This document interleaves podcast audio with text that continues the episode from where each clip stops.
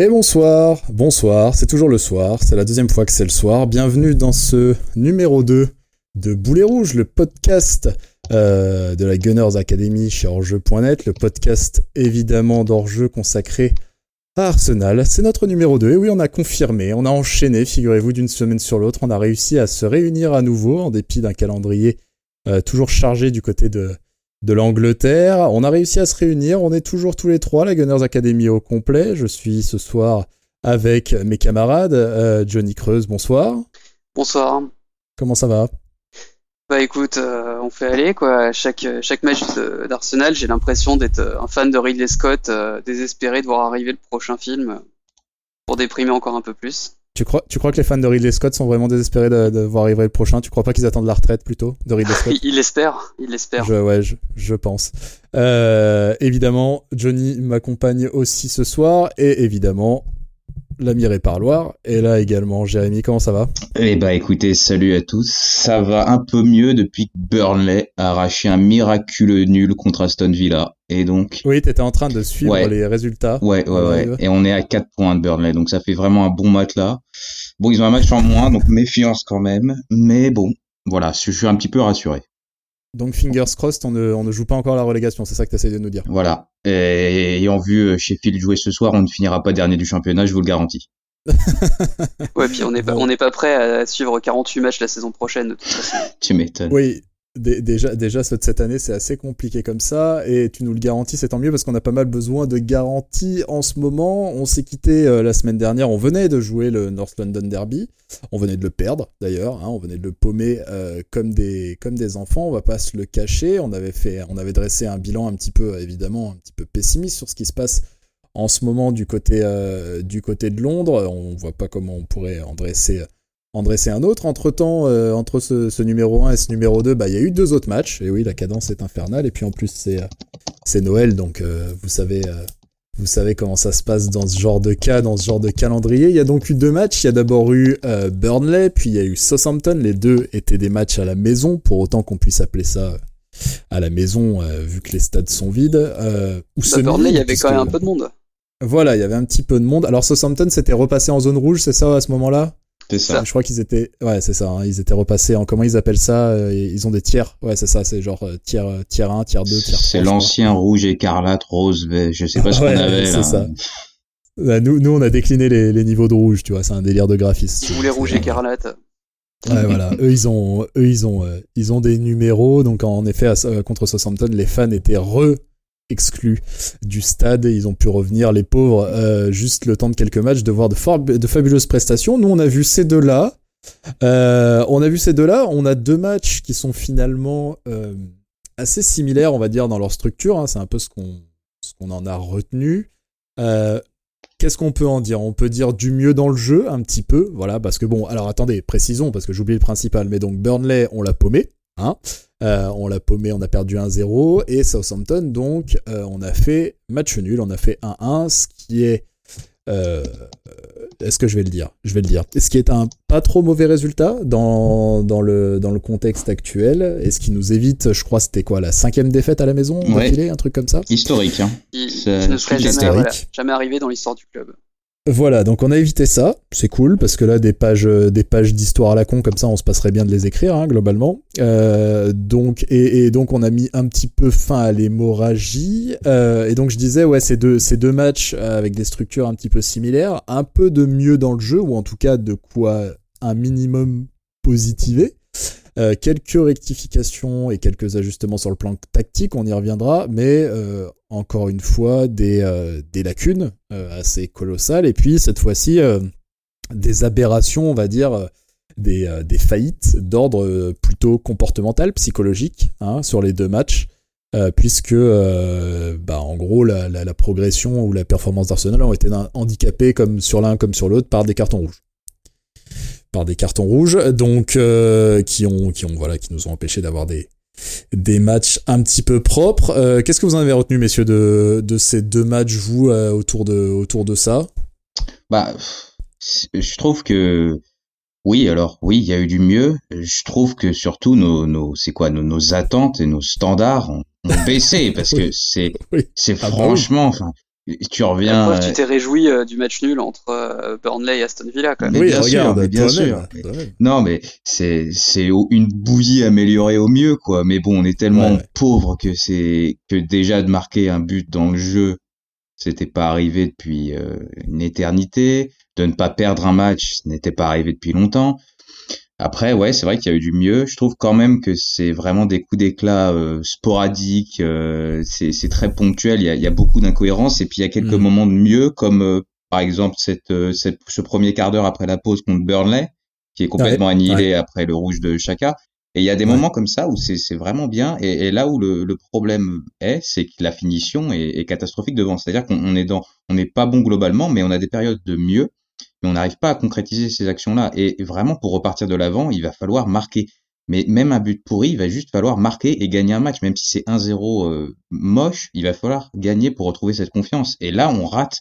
On va pas en avoir 50 par match des actions, donc il va vraiment falloir marquer. Et contre Burnley, ouais, il y a, il y a 3-4 situations en, en 5-10 minutes qu'aurait pu voir Arsenal marquer. Malheureusement, ça n'a pas été le cas. Il y a eu le rouge et après, tu retombes dans euh, catastrophe euh, classique, quoi. Ouais, on les sent, c'est vrai qu'on les sent en tremblant. Oui, j'allais te demander ton avis, euh, Johnny, vas-y. Bah, ça tombe bien, du coup. Euh, ouais, en fait, je rejoins complètement Jérém sur le fait qu'en plus, t'as quand même un, sentiment de gâchis du fait que bah, tu te retrouves les deux matchs après la pause à un petit peu tordre, euh, tordre l'adversaire, à te montrer de plus en plus dangereux, à être euh, vraiment à le, à le parquer dans son camp. Tout ça pour au final euh, gâcher ça à l'heure de jeu euh, par euh, deux cartons rouges complètement bidons qui non seulement cassent la dynamique, et euh, bah, t'empêche en fait d'espérer quoi que ce soit quasiment pour la fin de match. Déjà que t'arrives pas vraiment à remonter le ballon à 11 contre 11, à 10 Ouais. c'est même pas envisageable. C'est ce que je me disais la dernière fois, c'est-à-dire que ça m'a fait un peu sourire parce que je me rappelle il y a encore quelques années, bon, euh, quelques longues années, je pense que je, je vois pas le temps filer, mais il y a quelques longues années, quand on jouait contre une équipe de bas de tableau, même à 10 contre 11, on se disait bon, ça va être chiant, mais on va gagner quand même. Ouais. Je pense à ça des années 2010, voilà, euh, 2000, 2009, 2010, tout ça, quand on était une autre équipe, et on va pas se le cacher. Euh, là, c'est vrai que, comme t'as dit, euh, euh, John, c'est, euh, on est déjà dans un équilibre tellement précaire à 11 contre 11 que quand on les voit un petit peu euh, réussir à faire circuler et tout, on se dit oh là là, oula, attention, là, ça tient à peu près, mais ça tient qu'à un fil. Euh, en gros, là, perdre un joueur à l'heure qu'il est pour Arsenal, c'est euh, c'est quasiment synonyme de défaite, quoi. Ah, c'est quasiment synonyme de défaite et c'est t'arrives pas à dicter le synonyme- tempo euh, contre Burnley quoi. Ah, c'est fini. C'est Eh, en gros, eh. c'est en tout cas, c'est un match qui est terminé. C'est À, euh, à 11, t'y arrives pas. À 10, t'as aucune Voilà. chance. T'as aucune chance. Et puis, euh, Donc- non, non, il y a un vrai, il y a un vrai problème. Je pense que tu, tu, tu voulais qu'on en parle, mais ces cartons rouges, c'est, c'est juste pas possible. Il va falloir arrêter un petit peu. euh. Après, je pense que c'est, c'est lié à un climat global d'anxiété chez tous les joueurs. Ouais. Tout le monde est un peu stressé. Bon, sauf cas exceptionnel où chacun est nerveux de base et un peu atteint du crâne sur certains aspects. on, et voilà. on va, on va y revenir, va y revenir. Mais quand tu vois, par exemple, Pépé qui prend un rouge contre Leeds, euh, là, Gabriel ou euh, El Neni qui, pour moi, contre Burnley, doit prendre rouge aussi, c'est Oui, pas des mecs, c'est pas pas des mecs méchants, c'est pas des mecs, euh, c'est des mecs, tu vois, calmes et pour, et qui pètent un câble à ce point. Je pense qu'il y a, il y a vraiment de l'anxiété, ils ont peur. Et, et d'ailleurs, cet infâme Theo Walcott le dit après le match, euh, il a trouvé qu'il y avait énormément de peur chez les joueurs d'Arsenal. Euh, pour moi, il y a, y a un on vrai l'a- problème. On la sent. merci à lui de toute l'avoir perpétué en célébrant son, son but euh, comme s'il avait marqué en finale de la Coupe du Monde. Hein. Ouais, écoute, écoute, euh, je. C'est de bonne guerre, non? Ouais, moi je critiquerais davantage ces choix capillaires que ces choix de célébration, mais après euh, ça c'est. euh, Ah, c'est un bel hommage à la pizza à l'ananas. euh, Ça, ça Ouais, ouais, c'est ça, ouais. ouais, je je l'aimais mieux avant. Mais bref, euh, en tout cas, euh, oui, oui, des, des, je pense que la peur, elle est palpable même à travers l'écran. On voit que ces mecs sont, ils ont une, ils ont une confiance qui est au niveau zéro. Ça se sent. On voulait le dire que ça se sent au niveau du jeu, euh, c'est-à-dire que la moindre passe, de- les, les, la moindre passe devient une prise de risque. on a, on a, on a plus de d'assurance dans les automatismes, etc. Ça, on l'a, ça, ça on, on- on le voit, mais oui, c'est vrai que les mecs sont terrifiés, même euh, les mecs sont terrifiés de relancer le ballon, les mecs sont, ils, ils savent, je pense, que le club n'a rien à faire là. D'ailleurs, euh, je crois que c'est euh, c'est Obama qui l'a dit en interview après, en disant, euh, voilà, on, on, là, on prend tout ce qu'il y a à prendre, on prend le moindre point, parce que euh, il faut qu'on prenne le moindre point, parce qu'il faut qu'on remonte absolument, parce qu'on, parce que, parce que ce qui se passe là, enfin, Arsenal 15e, ou c'est quoi, 16 maintenant? 15, 15. Euh, on est Merci 15. Burnley. Voilà, grâce à Burnley. C'est on est- on est Brighton même, mais bon, enfin c'est joyeuse Oui, oui. équipe, hein, tu sais. Bah, Brighton, c'est leur place, hein, la 16e. Hein. C'est leur, leur, chasse gardée, euh, ah deux bah, ans de suite déjà. On va pas leur voler, du coup. Pourtant, ils ont le meilleur gardien de première ligue, mais enfin, ça n'engage que moi. oui, du coup, du coup euh, Burnley, donc, qui avait, qui avait commencé. Donc, Burnley, c'était le match du week-end dernier. Arteta avait quand même fait des choix qui allaient dans, la ligne de ce qu'il proposait jusque-là, c'est-à-dire retour au 4-2-3-1 ou au 4-3-3 suivant comment on le voit, mais en tout cas son système préférentiel. Euh, garder une confiance dans certains joueurs. C'est les joueurs dont on avait parlé la semaine dernière dans le podcast, hein, globalement. Euh, c'est ceux qui posaient euh, problème. C'était Bellerin, c'était Chaka, c'était évidemment Willian, entre autres. Hein. Euh, ça a commencé comme ça, et puis en effet, euh, voilà, donc ce que vous avez dit. Euh, euh donc moi j'ai noté que c'était une première, une première période qui, qui, a, qui allait, qui tenait à peu près la route sans être vraiment brillante. C'était vraiment, je pense qu'il y a un côté, comme tu dis, une descente des standards, Jay, qui est assez évidente. Et puis bon, voilà, t'as parlé de ce, de, de, ce début de deuxième, ce début de deuxième qui est intéressant contre Burnley. Euh, où on voit euh, tout à coup, je pense qu'il y a eu des ajustements, on en parlait tout à l'heure euh, en off, mais des ajustements tactiques à la mi-temps. tout à coup, il y a le ballon qui glisse un peu mieux, les joueurs qui se trouvent un peu mieux, on a des positions de frappe, mais en effet des trucs où les mecs, on a l'impression que le fait de frapper au but, ils avaient plus l'habitude, quoi. Ouais. Ça, et, ce qui a vraiment changé, je trouve, en début de deuxième mi-temps contre Burnley, c'est le fait de voir Saka un petit peu se mettre côté droit. Parce que hmm. le côté droit en première mi-temps, c'était quand même, même si nos standards sont bas, Bellerin, Willian, c'est vraiment ah bah, problématique. C'est très très problématique. C'est que enfin, tu peux pas espérer grand chose euh, par là. D'ailleurs, euh, visiblement, euh, Chaka qui était censé alimenter les offensifs n'allait jamais de ce côté-là ou presque quoi. Puis ce qui est inquiétant, c'est que, pardon, je te coupe deux secondes. Non, non, vas-y, vas-y. C'est là, John le, souligne bien. Tout passe par par un, changement de position de Chaka, pas passer par une bonne prise de balle de Chaka, de Saka, pardon, va passer ah par tout, va passer par Saka. Il a 19 ans et c'est lui qui gère l'équipe, l'animation offensive de l'équipe.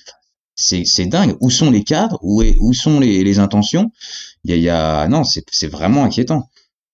Eh ben, les cadres, euh, comme tu l'as dit tout à l'heure, on en a vu un de cadre. On en a vu un qui s'est illustré euh, de, la, plus belle des manières à la 60e minute en pétant complètement son slip. Euh, puisque donc, comme, vous le savez peut-être et comme vous l'avez deviné vu qu'on en parlait là, Chaka, Granit cette fois, a complètement, on va dire, hypothéqué les chances de son équipe pour la, fin de match, pour une fin de match qui, qui s'annonçait plutôt. Alors on va pas dire qu'on l'aurait gagné, hein, on n'est pas Grégory Coupé. Mais euh, on va pas dire qu'on l'aurait gagné, mais euh, disons que ça s'annonçait plutôt positif. Et là, on a donc euh, Chaka qui, qui, qui, qui, craque complètement sur une faute en plus qui est... Euh... Un drame en deux actes, hein. c'est que d'abord il vient effectivement découper euh, un adversaire pour annihiler un, un, contre, mais en plus dans le camp de, de Burnley, quoi. C'est même pas un mec qui partait tout seul au but. Et une derrière, faute grossière, une, une grosse, grosse faute. Très très grossière, et non seulement du coup, au lieu de comme tu disais tout à l'heure, au lieu de la boucler et de, retourner se replacer en baissant la tête, euh, il a préféré aller s'embrouiller avec le mec et tous ses coéquipiers. Ouais, et la moitié des gens du monde, ouais, c'est ça. C'est ça. Pour au final euh, en venir à étrangler, euh, c'était Westwood, je crois. Westwood, ouais, ouais, tout à fait. Sur une échauffourée ou bousculade, machin et tout, où il s'est peut-être senti agressé, j'en sais rien, mais en tout cas, on a encore une fois vu que ce mec était. Enfin, je suis désolé, mais c'est pas franchement une lumière, quoi. Euh, il, il, il, vient insulter un mec qui vient juste de découper il y a deux minutes, puis il, met, il se met à étrangler son, son collègue alors qu'il est en tort de A à Z, quoi. Hmm. Et qu'encore une fois, on parle de celui qui a été à un moment vu comme un capitaine de cette équipe. Enfin, c'est aberrant. Et, tu, vois que la, casette le sent arriver, hein, le truc, hein, parce que dès, dès ah, mais le que chaque se relève, il, se jette sur lui pour essayer de le calmer. Euh, vraiment. Obama aussi, hein. Obama il se met entre lui et, chacun. Hein. Il se met entre le, il se met entre entre le entre les mecs mm. de Burnley et, devant et devant chacun pour éviter justement de de Pour leur sauver la vie, probablement. Ouais. Non mais oui. Ah voilà. Et, sur ça, je trouve qu'il y a un, point à noter, c'est euh, c'est après la rencontre, c'est Arteta qui a interrogé là-dessus. Oui. Et c'est important. Autant je trouvais euh, sa sortie sur PP, j'étais pas fan de le fait de le désinguer comme ça publiquement, euh, voilà. Euh, là, il y a vraiment deux poids deux mesures. Euh, là, c'était c'est inacceptable. Il dit parce qu'on lui offre la question du journaliste est extrêmement orientée. Il, il peut dire que c'est inacceptable, mais il y a, il y a vraiment c'est pas le même traitement, c'est pas la même intonation, c'est pas les mêmes mots qu'il choisit pour dire ça. Ok, c'est inacceptable, mais comparé à ce qu'il a dit pour Pépé, Euh, c'est pas c'est pas le même monde. Alors que pour moi, c'est tout aussi débile. Les deux les deux rouges sont tout aussi débiles. Il y a eu il y a eu en plus une réponse en deux temps puisque euh, donc Arteta est interrogé sur le terrain. Je pense que c'est ça à quoi tu fais c'est ce à quoi tu fais référence. Arteta est d'abord interrogé sur le terrain vis-à-vis de ce carton rouge là. Il dit euh, le journaliste lui pose en effet la question de savoir si c'est comparable à ce qu'il avait euh, au carton rouge de Pépé, si c'est si c'est du même acabit, etc. Arteta dit d'abord que c'est même pire parce que euh, donc il dit que c'est tout aussi stupide, mais que c'est même pire parce que ça annihile complètement un match qu'il estimait être. Plutôt entre les mains de son équipe quoi. Euh, ça c'est ça c'est une première chose. On peut se dire bon ok euh, lissage. Par contre, euh, ce qui est plus inquiétant et moi enfin je ceux qui me suivent sur Twitter peut-être ont vu, c'est c'est les mots qu'il a eu par la suite en fait dans les jours qui ont suivi le, le, le match contre Burnley où il a dit ouais mais attention euh, en gros, ce carton rouge, ça va, il faut pas que ça retire tout ce que euh, Granit a fait jusque-là, ça peut pas remettre en question, etc., etc. Et là, il s'est bordé dans tous les sens, machin. Et là, là, tu dis merde, quoi. Là, tu dis merde. Tout, tout ce que Granit a fait jusque-là, c'est quoi? C'est quoi? Ce mec, depuis qu'il est là, c'est quoi? Qu'est-ce qu'on lui doit? Qu'est-ce qu'on lui doit? Qu'est-ce qui fait qu'il a ce statut? Qu'est-ce qui fait qu'à un moment, on va peut-être encore lui donner des passes droits. On y reviendra d'ailleurs à, cette notion de passe droit dans l'équipe parce qu'elle est, elle est remise en question actuellement, elle est pointée du doigt. Mais euh, et tu faisais bien de l'amener, euh, Jay. Mais qu'est-ce qui fait qu'à un moment, euh, Monsieur Granit Xhaka, qu'est-ce qu'il a fait depuis son arrivée en 2016 qui fait que genre il est une, un tel statut Je ne comprends pas. Je suis en train de chercher un match référence de lui depuis tout à l'heure sur sous le maillot d'Arsenal et ça me ça me vient pas du tout quoi. Mais ce qu'on avait dit, on avait parlé la semaine dernière de de, de, ah Bah, on, sait euh, ce qu'il peut apporter ou ce qu'il pourrait apporter, et vraisemblablement il ne l'apporte pas, et c'est un problème. Il y a un problème. Je, moi, je trouve que ça n'a pas été nul du début à la fin, mais je trouve qu'il n'est pas du tout au niveau de, de ce qu'on attendait de lui. Et, et qui, il, a été. il a, il a jamais, pour moi, il a, il a jamais été. enfin, il a, il a, eu des fois où il a été très très nul. Il a toujours été une espèce de moyenne euh, médiocre où il a eu des bons matchs et des matchs catastrophiques, mais au final, au final, tu ne peux qu'être déçu à mon avis. Il a jamais été à la hauteur d'un mec qu'on a payé 45 millions d'euros et qui était censé être un des futurs cracks du milieu du terrain. Oui, qui était ont été enviés plus ou moins par euh, par d'autres équipes, par, euh, beaucoup d'équipes à l'époque. Bien sûr. Bien sûr. Un, et voilà, c'est, euh, j'avoue ne pas l'avoir beaucoup vu à Mönchengladbach, mais a priori c'était pas, c'était pas ça qu'on devait avoir. Apparemment, c'était pas le même joueur, c'est pas non plus le même joueur qu'on voit en Suisse. Euh, donc, donc, donc c'est vrai que c'est, c'est, c'est, moi, c'est, c'est au, au, plus bas mot, en étant le plus neutre possible, parce que moi je peux plus piffer, mais bon voilà, mais en étant le plus neutre possible, c'est au moins un énorme mismatch. C'est au moins une énorme mauvaise pioche et un, et un, un misfit, quoi, un truc euh, qui ne correspond absolument pas à, l'équipe dans laquelle on l'a mise. Euh, oui, en tout cas, bon, paraît un joueur vraiment qui est pas euh, fait pour un championnat comme l'Angleterre ou voilà, voilà. même tu vois, une équipe comme Burnley va aller te chercher à 4 ou 5 dans ta moitié de terrain pendant que tu relances. Il est fait pour être dans des équipes où il a un peu plus de temps pour jouer. Là, effectivement, il peut amener quelque chose. Mais là, bah, surtout que maintenant, bah, tout le monde l'a compris en Angleterre que il fallait, euh, il fallait aller, le chercher directement et que là, clairement, il ne fait rien. Parce que justement, bah, ça va être l'occasion, euh, tu, tu, fais bien de dire ça, euh, John, ça va être l'occasion un peu de d'aborder un tout petit peu tactiquement le match contre contre Burnley, qui était donc qui remettait un back four, qui remettait le 4-3-3, etc. Et où on a vu, on en parlait juste avant de prendre de prendre le micro, mais où on a vu les limites de ce système-là, en, en particulier quand on a une paire Chaka El Neni au milieu. Euh, notamment à la relance, où on a eu, on a eu des, des, énormes, des énormes problèmes avec cette combinaison-là, avec, une, avec des, une relance très limitée finalement, euh, dans les options disponibles. Et donc, du coup, bon, euh, on finit par perdre le match de Burnley. Hein. on finit par le perdre sur un, sur un CSC, donc. Magnifique. Sur un CSC d'Aubameyang, en plus, donc qui ne marquait plus pour Arsenal, mais qui, mais qui marque contre Arsenal. et donc, du coup, contre Southampton en milieu de semaine. Bon, vous vous doutez bien que euh, après le match de Burnley, euh, il est tombé un torrent de, un torrent de merde sur, euh, sur le club. L'idée d'une crise profonde, etc., a été, a été, a été brandie partout sur les plateaux télé, etc. On est, on est quand même. le groupe vit bien.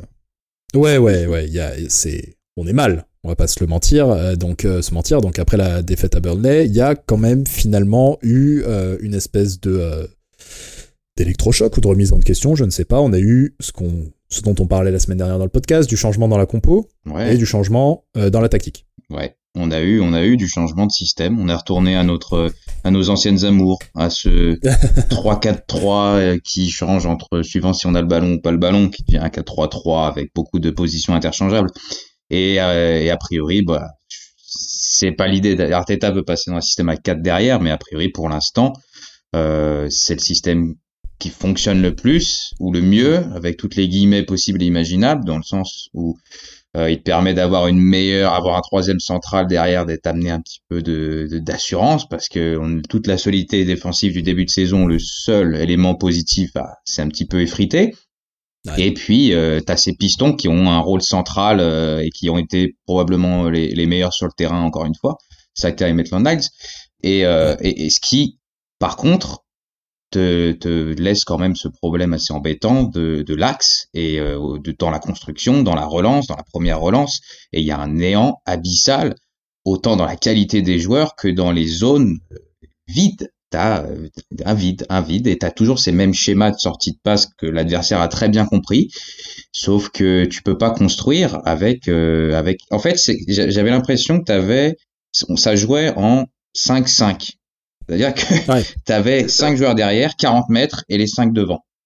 C'est un truc qu'on a vu d'ailleurs contre Burnley aussi. Hein. On s'est échangé les captures d'écran tout à l'heure. Euh, il y avait, euh, il y avait parce que tu parlais bien du match de Sutton là, hein, on est d'accord? Oui, oui, mais c'est assez similaire. Euh, oui, voilà. Oui, c'est assez similaire. Hein, Globalement, c'est des, ces matchs assez similaires. On a vraiment ce contre contre Burnley, on a vraiment eu ce truc de des sorties de balles avec euh, euh, la ligne, on va dire à peu près la ligne arrière, plus euh, El Neni et Chaka qui étaient dans la surface, et puis le reste de l'équipe, quoi, 20 mètres, 30 mètres plus haut, quoi. En fait. Oui, et les deux d'ailleurs sur la même ligne quand et les deux sur la relance. et les deux et les deux sur la même ligne. Alors le 3-4-3, donc t'as raison de le dire, Jay. Globalement, Arteta n'en veut pas. En, en, revanche, ce qui est pointé un petit peu partout, et je pense qu'il y a une forme de vérité là-dedans, c'est que euh, il est peut-être euh, finalement c'est peut-être finalement le système qui est le plus adapté à ce qu'il a sous la main. C'est-à-dire que Arteta a une idée euh, lointaine de ce qu'il veut. Et quand je dis lointaine, c'est à terme quand il aura eu du recrutement, quand il aura les joueurs qu'il veut. Mais peut-être que pour le moment, il a, il peut pas faire ce qu'il ce qu'il aimerait faire, tout simplement.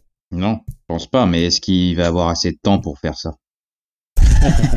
On y reviendra peut-être, mais tu vois, c'est à un moment il va falloir avancer sur sur le projet de jeu, sur les idées de jeu, et voilà, on verra. Hein.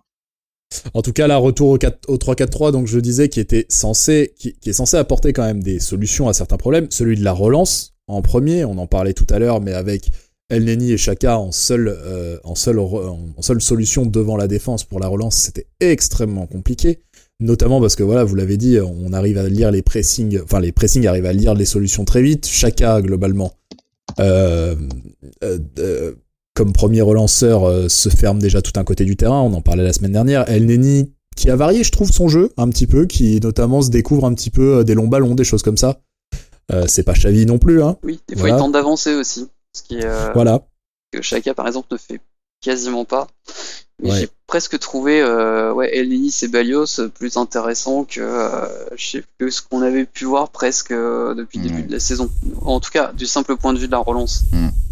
Mm ce que je trouve dommage, c'est que tu as ce système de trois, trois centraux où je pense, ce qu'on avait vu avant, l'idée d'Arteta, c'est de les avoir extrêmement écartés pour étirer au max l'adversaire et avoir un certain nombre de positions de passe et d'avoir une orientation intermédiaire. Ouais, t'as pas mal de au niveau de l'orientation. Euh, voilà, t'as, tu vas avoir des options avec un, un, un milieu qui va va aussi pouvoir être là et tu vas pouvoir utiliser toute la largeur du terrain pour prendre à défaut l'adversaire, contourner le pressing, c'est plus difficile à couvrir, ouais, c'est plus difficile à couvrir. Et bah non en fait, non pas tellement en fait. C'est, je sais pas, ça, ça a bien marché euh, en fin d'année dernière et, et un peu en début de saison.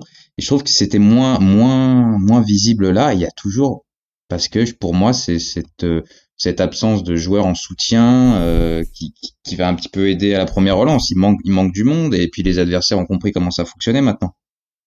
Ouais, puis il nous manque du piston, du, euh, du box to box qui va faire euh, qui va faire l'aller-retour le lion en fait parce que justement si on veut éviter ces 5-5 euh, dans, dans les transitions. Alors on a vu par moment aussi les centraux tenter d'allonger peut-être justement pour euh, peut-être que c'est une consigne d'Arteta pour euh, tenter de contourner le problème. Ce serait pas surprenant vu le nombre de longs ballons qui ont été euh, lancés. Je crois c'était surtout contre Southampton, je crois en première mi-temps que ça m'avait vraiment. Il y en a eu pas mal, ouais. Et ça, j'avoue qu'on l'a soulevé un petit peu ce point-là la, la, semaine dernière, mais là je le ressoulève aussi. C'est vrai que je suis un peu je sais pas quoi penser de cette euh, de cette utilisation des longs qui paraît pas toujours être l'utilisation euh, d'urgence sous pression etc. Des fois on a l'impression que c'est vraiment des choix, des demandes, notamment de mecs qui ont pas forcément un bon gelon. Je pense à Holding, je l'avais déjà dit la dernière fois, il a une tendance à, à, à, à allonger souvent, à chercher. Alors il y a une, je pense qu'il y a une idée de variété aussi, de genre euh, si vous voulez pouvoir euh, jouer court plus souvent, bah de temps en temps jouer long pour perturber un peu l'adversaire, qui sache pas tout le temps euh, mm. euh, sur quel pied danser. Je pense qu'il y a une volonté aussi d'exploiter la profondeur avec Obama, c'est souvent là où, où Holding posait les ballons. Mais, c'est plutôt en touche qu'il les pose en général. Mais voilà, ouais, il y a, y, a, y a un peu un manque de justesse sur l'utilisation des, des longs ballons. C'est pas toujours fait dans le bon esprit, dans le bon tempo, au bon moment. Euh, des fois, on a des solutions plus courtes et plus simples. Je suis pas, je, suis pas très sûr de ce qu'on veut faire avec euh, avec euh, avec ce truc-là. Après, un joueur comme Gabriel est pas maladroit hein, dans, dans, cet exercice. Oui, c'est vrai. Alors, si ça vient de là, je crois le but qu'on met contre Southampton. Le, hein. le but contre Southampton vient de là pour pour euh, me faire euh, ça va vous surprendre ce que je veux dire accrochez-vous bien. Je pense que David Luiz est largement meilleur que tous les autres dans ce domaine et pour le ah, coup il bah est très très bon là-dedans. Sans, ah, sans bah problème c'est sa qualité majeure euh, son jeu long et, du coup, peut-être qu'en effet, euh, là, son absence est un peu un manque de ce côté-là dans la variété. D'ailleurs, je crois que, alors je me rappelle plus la stat exacte, mais je crois que euh, sur les derniers matchs d'Arsenal ou sur les derniers matchs où il a participé, en tout cas, c'était le joueur qui en fait faisait le plus remonter le ballon, en fait, qui gagnait le plus de mètres euh, sur sur la sur la remontée de balle parce que apparemment, il, et c'est vrai, il tente beaucoup de vertical. c'est un truc qu'il aime bien, casser les lignes, etc. au prix de de quelques déchets, on va pas se le cacher. Mais dans, dans, la, dans la construction et la créativité et dans tout ce qui est première relance, son absence se voit. Et c'est douloureux à dire, mais très franchement, euh, il y a un gap entre le, le, alors que Gabriel est plutôt bon, mais mais David Luiz et puis il a il a une expérience mine de rien, il, il connaît un petit peu le, le, foot. En dépit de soucis défensifs évidents, mais euh, dans tout ce qui est relance et, jeu au pied et puis il, est, ouais, il sent il sent les trucs et puis il y a plein il y a plein de transversales où il, voit les voilà il voit les appels, il un peu comment ça se passe. Alors peut-être que voilà, Holding c'est pas son jeu, Gabriel il a peut-être encore à apprendre. David Luiz pour le coup il est assez solide sur ce point de vue-là. Alors on a vu Gabriel tenter euh, quelques fois, euh, moi je l'ai j'ai noté quand même quelques euh, quelques verticales, quelques passes qui cassent les lignes un petit peu aussi, quelques euh, mais j'ai l'impression qu'en fait, euh, dans ces moments-là, c'est plus ses partenaires qui sont pas prêts, ou euh, on n'est pas encore, on n'attendait pas ça, on est, on est, on est pas attaqué sur, problème de coordination dans la construction qui, est, qui, est, assez flagrant. C'est souvent des joueurs qui ont l'air surpris de recevoir le ballon, des appels qui vont dans le mauvais sens, ou des fois deux joueurs qui font le même appel au même moment. C'est franchement, je, je serais curieux d'assister à un entraînement de, de l'équipe pour voir un petit peu comment c'est travaillé ce genre de ce genre de phase parce que c'est pas à partir des matchs que j'arrive à comprendre vraiment le schéma qu'essaye de mettre en place Arteta. Et c'est d'autant plus bizarre que euh, on a dit que les, les principes défensifs s'étaient effondrés, euh, les principes défensifs qu'on avait érigés l'année dernière s'étaient effondrés en début de saison, mais sur la relance c'est pareil. La relance, c'est quand même un truc qu'on a mis des mois à, à, à rendre à peu près viable. C'est la relance qui nous a amené certains des plus beaux buts de la saison dernière. On pense notamment à ce schéma qui s'est répété plusieurs fois du euh, gauche, droite, gauche, latéral, milieu, bam, balancé à l'opposé et au bam qui finit avec une frappe enroulée. Les hein, triangles, en, cup, en cup, ça s'est avéré létal pas mal de fois. Et, les triangles qui permettent de faire le décalage, c'est des choses euh, qui, qui n'existent plus et surtout on a l'impression que les automatismes, les circuits travaillés, les, les trucs que moi j'attendais de longue date, les fameux circuits de relance, les circuits travaillés, etc euh, ont complètement disparu. Alors, visiblement, le 3-4-3, c'est l'idée, c'était de les faire, euh, de les faire réapparaître de manière plus simple. Ça n'a pas toujours forcément été le cas, euh, comme tu disais, euh, Jérém. Euh, globalement, il y a, y a, toujours ce, ce problème-là. On va quand même dire qu'il y a eu un petit peu de mieux, puisque à un moment, Arsenal a marqué son premier but dans le jeu depuis la nuit des temps. Jingle. des, triangles, des triangles, on en voit notamment sur cette action, on en voit à gauche, justement. Exactement on en voit à ce moment-là. J'en ai vu aussi un petit peu contre Burnley euh, juste après le juste après la mi-temps aussi, avec euh, des, euh, des fixations au milieu, avec avec c'est qui c'est la casette du coup qui revient pour remiser et hop on balance à l'opposé etc Ouais. des choses qui sont qui sont pas inintéressantes. Et donc ouais premier but dans le jeu contre Southampton c'était nécessaire c'était nécessaire pour l'équipe. Tu le disais tout à l'heure on a terriblement besoin de marquer. Je pense que c'était hyper nécessaire pour Obama aussi. Oui. Euh, et encore une fois, le déclencheur vient quand même d'une d'un petit numéro de soliste de Saka. quoi. C'est dingue. Hein. Oui. Et d'ailleurs, les triangles, euh, c'est très rare qu'un triangle n'implique ni Saka ni Tierney, par exemple. Ouais, ouais, ouais. Ah, le, le, le, différentiel de niveau entre le côté gauche et côté droit est abyssal. C'est pour le coup. C'était moins flagrant contre Sutton, du coup. Ouais, parce que euh, bah, oui, parce oui, que t'as changé. Voilà, parce que les joueurs ont changé et que euh, Ouais. Pepe, Maitland-Niles, c'est euh, comment dire, c'est un baril de poudre. Mm. C'est clairement, c'est que c'est ça, plus imprévisible, Ça, ouais. peut exploser, tu sais pas où le shrapnel va tomber, euh, tu sais vraiment pas euh, ce que ça peut donner, mais Mais- franchement, j'ai vu des, j'ai vu des actions, j'ai vu des crochets de Maitland-Niles pour se remettre dans le bon sens, essayer de, de surprendre un peu la défense que Bellerin ne fait pas du tout depuis le début de la saison. Mm. Et, et Pepe, bah, il a ce côté détonateur, donc oui, il va tenter cinq fois le dribble, quatre fois ça va pas passer, mais quand ça passe, ça peut vite s'avérer létal. Et Ouais, c'est s'enferme ouais. même un peu dans ce genre de. Mais et pour pour le coup, euh, on t'a parlé, euh, vous avez parlé des, des changements et, euh, et de, du mieux sur le côté droit. Euh, J'ai peur que ce ne soit que des changements forcés parce que Oui, parce qu'il y en avait quand même. Il y avait des changements forcés dans la. Chaka et Bellerin étant suspendus, il fallait bien changer Voilà. quelque chose. J'ai vraiment peur que ce soit des changements contraints et pas une réelle volonté de changement. On verra. J'espère me tromper. J'espère vraiment me tromper. Mais je pense que euh, Chaka est donc suspendu. Bellerin qui a fait une performance contre Burnley, je pense que je n'ai jamais vu ça de ma vie. Ah, c'est jamais, c'est incroyable. C'est, c'est au-delà de tout. Surtout la Oui, première même période. Jenkinson euh, faisait des matchs plus intéressants. Mais, mais, mais je suis vraiment inquiet pour ce, pour ce garçon parce que euh, euh, on, on, on- je vous le disais un peu en rigolant en antenne, mais en fait je rigole à moitié quand je le vois sur le terrain, d'autant plus avec, avec sa façon de, de, de- d'utiliser sa tenue qui est toujours un peu atypique. Euh, mais c'est pas tellement ça, mais c'est l'ensemble. J'ai toujours l'impression que ce mec a eu, a, a- c'était ouais comme tu disais le symptôme Jenkinson, c'est-à-dire il a, il a gagné. Je commence à me dire il a gagné à une, il a tiré le gros lot à une, à une tombola et il peut jouer à Arsenal il dénote complètement en termes de niveau. Je veux dire, j'ai souvent martelé euh, sa conduite de balle, qui est, je trouve, euh, qui, qui, qui enfin, qui est indigne de, de, de la première ligue et même du niveau pro en fait. Mais ces centres, c'est pareil. Je veux dire, c'est, c'est incroyable. Ces, ces centres qui finissent au niveau du tibia du premier défenseur là, à, à 5 mètres de lui. Enfin, c'est, c'est, c'est complètement possible. Il y a des trucs défensivement, bon, Il en ça a jamais été. Oui, voilà, ça a jamais été brillant de toute façon. Il a souvent une seconde de retard pour capter qu'il y a un mec qui lui, par- euh, qui lui passe dans le dos. Je crois que ça fait, un- ça doit faire trois ans que c'est comme ça. Les marquages, il les voit une fois qu'ils sont partis. Bon, bah voilà. Parce Euh, que avant, mais- il y a trois ans, avant sa blessure, il les rattrapait, en fait. Mais voilà, c'est ça. dans son dos. Mais je pense que le problème a toujours existé. Hein. Si on regarde des matchs il y a 4 ans, c'est pas impossible oui. qu'on on ait exactement les mêmes soucis. Oui, mais à l'époque, euh, bah, il courait à Mac 2, donc il pouvait toujours euh, rattraper ses, ses conneries euh, de placement. Là, Et puis euh, justement, cette vitesse euh, posait des problèmes devant. euh, il débordait, il provoquait, il avait des trucs. Je veux dire, euh, là vraiment, c'est, euh, Mais c'est. tu vois, on, on en parlait euh, avec John pour rien cacher à personne en- avant de avant de débuter. On se posait la question est-ce que le foot l'intéresse vraiment encore? Dans le sens où c'est une théorie un peu Oui. peut-être obscure.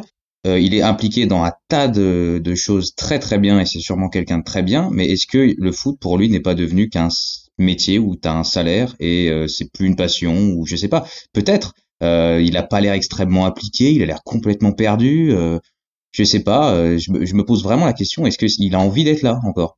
Oui, quand il est dans le, quand il est dans les 30 derniers mètres, euh, t'as l'impression que le ballon lui brûle les pieds. Clairement, c'est que Ah. il, il- il va jeter un vague coup d'œil dans l'axe, il va pas y aller et euh, il va jouer en retrait ou éventuellement avec Willian euh, essayer de tricoter Je un pense- peu.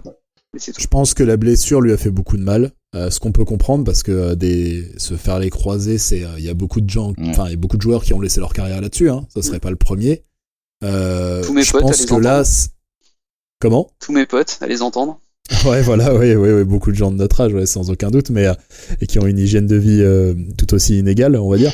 mais euh, mais globalement, là, je me demande si en fait le, le- la- sa blessure n'a pas n'a pas euh, euh, creusé des fossés qui étaient déjà euh, qui étaient déjà présents et qui font que là, on, on, on voit des trucs, on, on voit clairement des faillites des- ou des failles plutôt qui qu'on devinait avant quoi. Oui, ça fait penser à Walcott, tu sais, à l'époque, justement, quand il s'était fait les croisés et qu'en revenant. Oui, quand il a commencé à ralentir, quoi. Voilà, quand il pouvait plus jouer sur sa vitesse, et ben là, forcément, oui, sa conduite de balle approximative, son, ses, difficultés de placement, bah, forcément, ça, ça pardonnait plus. Quoi. Et en, et en plus, avec Arteta qui demande euh, bon une certaine aisance balle au pied, qui demande alors bon là c'est c'est forcément vu la période qu'on traverse c'est toujours un peu compliqué, mais il demande quand même qu'on reparte de l'arrière. Il demande des mecs qui euh, qui sont stables quand ils ont le ballon, qui n'ont pas peur d'avoir le ballon, qui font face au jeu, qui tentent des passes, qui machin. Alors Bellerin le fait tant bien que mal, mais t'as vraiment justement le sentiment que c'est ce tant bien que mal qui pose problème, quoi. Que, euh, donc là, euh, finalement, c'est donc Ensley Maitland Nice qui a, c'est très dur à dire euh, vite. Ensley Maitland Nice, je, je, bug un peu. Euh, qui a, ouais ouais, Amen exactement, qui a pris, qui a pris sa place sur ce match-là, parce qu'à un moment, comme on disait la semaine dernière, on, on l'a retenu. Il faut bien que ce soit pour quelque chose. Quand Bellerin est mauvais, il faut c'est ça me paraît être la, la priorité quoi. Euh, et en effet lui a plus de on va dire plus de facilité balle au pied notamment par son par le fait qu'il s'est toujours considéré comme un milieu central. Ouais. euh, et il, il, va il va forcément voilà proposer des solutions différentes et des options différentes à Arteta il ouais, toujours dépanner pour tirer les penalties parce que euh, il a une technique de frappe qui est quand même assez impressionnante. Bah, et, puis il est, il est extrêmement mobile. Il est, il a, au départ, il me, je savais pas trop quoi en penser. C'était un peu le, le, le joueur euh, mauvais nulle part, bon partout. Vous voyez ce que je veux dire Très ah bah, polyvalent. Pour moi, c'est toujours ça, mais. Euh... Mais je trouve qu'il a. sans tête aussi, mais sa polyvalence peu... parle pour lui quand même. Il a vraiment progressé, je trouve. Euh, il, il, a progressé. C'est pas Daniel Alves ou euh, je sais qui, mais non, non. mais euh, il peut apporter beaucoup plus que que Bellerin et il est beaucoup plus mobile, il est beaucoup mieux techniquement, tactiquement.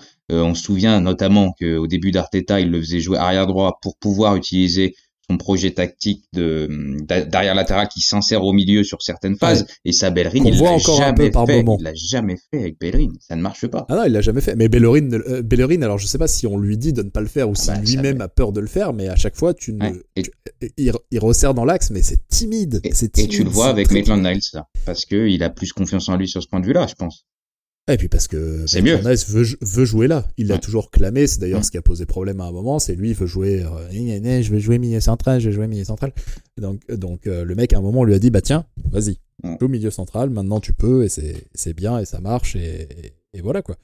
Euh, en effet, je sais pas si ça va rester. Je sais pas si ça va si ça va être pérenne. Bah, Moi, le test arrive hein, parce qu'il est retour de suspension, Ballerine.